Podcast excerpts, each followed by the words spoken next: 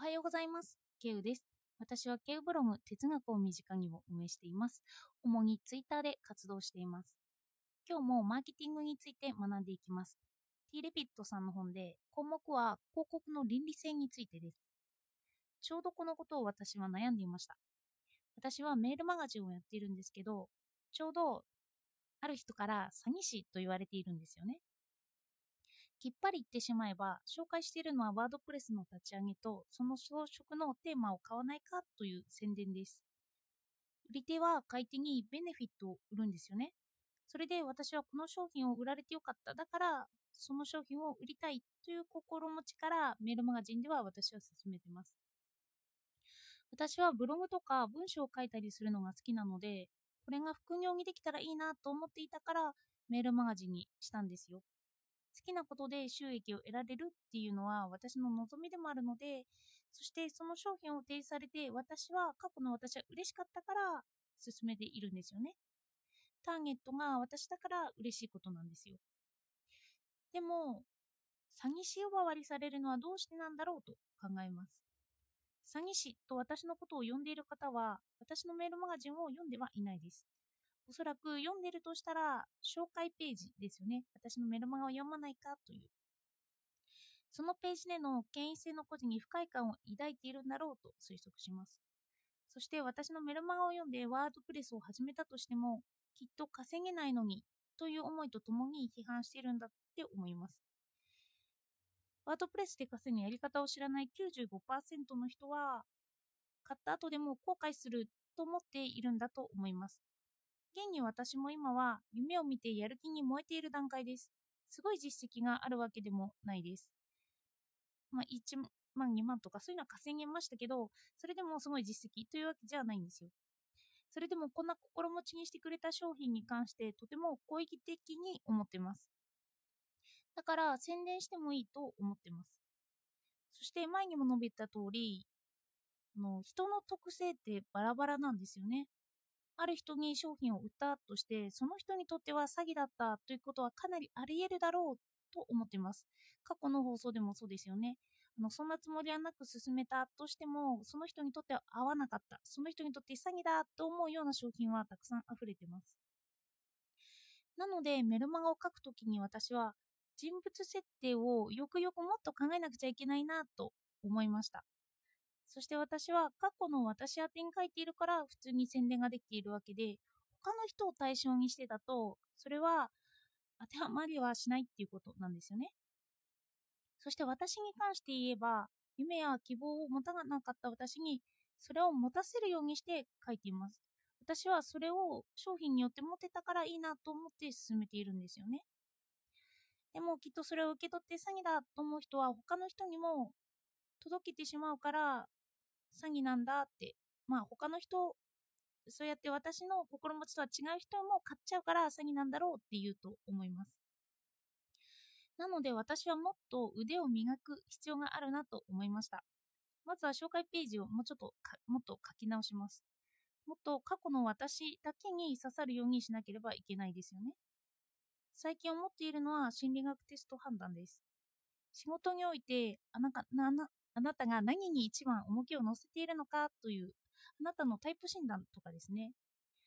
あの本でやる気は遺伝的丸、やる気は専門的には動機というそうなんですけど、心理学者マクレランドさんは4つの動機があることを指摘しているそうです。あの参照は本はすこぶる快楽主義を参照にしています。人には4つの動機のタイプがあるっていうんですよね。1つ目が達成動機、目標を達成したいという動機です。で、2つ目が回避動機、回避動機、失敗や困難を避けたいっていう欲求です。それで3番目が神話動機、良好な人間関係を結びたい欲求。4番目が権威動機、他人への影響力を行使して制御したい欲求。そして自分がどの欲求の持ち主なのか、のサイトとかでも調べることができるそうなんですけど、まあ、なんとなく自分で意識しますよね。そしてこの本では子供に限ってますけど、子供のやる気の個人差の43%は遺伝子で決まるということが分かったそうです。そして私に関して言えば、ずっと回避か回避かと思ってましたけど、どうやら達成動機なんですよね。何か目標があってそれを遂行することに自分の欲求があって私は何か達成したいっていうようなことがあると人生に生きがいを感じたり楽しい幸福感を感じたりするんですよそしてそれを昔の自分におすすめすることは自分にとってありがたいことだって認識していますとなれば私が私のメルマガを読んでと宣伝する人も一の達成動機の欲求を持っている人になら買ってもらっても満足する仕様になっているんじゃないかなって私は考えています。そしてメルマガや処方によって人との信頼信頼関係を崩すのではないかという人は親和性に重きを置いている人なので私のメルマガは合いません。可否欲の人も合わない。この権欲求の人も同じような商品に手を出すかもしれないですけど私の紹介する形には当てはまらない人だと考えます。そうやって人を絞って初めて私は詐欺ではないと、まあ、自分に自信を持って言えるのかもしれないと思いました。今はそのことを考えずに全般的に推薦しているので、かえって被害に遭うことを加味して詐欺のように取られてしまうのかもしれません。私に触発されてワードプレスを始めたけど稼げないし信頼性を損なったと思う人に関しては詐欺なんですよねきっと消費者は物を消費するのではなく期待されるベネフィットを消費します自分へのご褒美を消費するんですよね。それを消費できる形を私は考えていきたいと思っていて、まあ、過去の私に対してはこれがいいんじゃない？というように商品を進めています。そして今回、広告の倫理性をめぐる考察の小論の中での言葉をそのまま紹介したいかなと思っています。デビットさんの文章をそのまま引用します。装飾と不正実利の関係の違いを理解してとごめんなさい。装飾と不誠実の違いを理解し、不誠実さが今の時代にはいかに稀であるからを心得ておいた方が良い。コミュニケーションが氾濫するこの時代、促進販売がうるさいほど盛んだが、それを深く考えないまま悪意と混同する必要性はない。とこれは、実績のある教材っていうのは、その恩恵を受けている人が多いということを表しているんですよね。人による吟味が進んでいるので、ある程度良い商品が市場に出回るようにはなっているということです。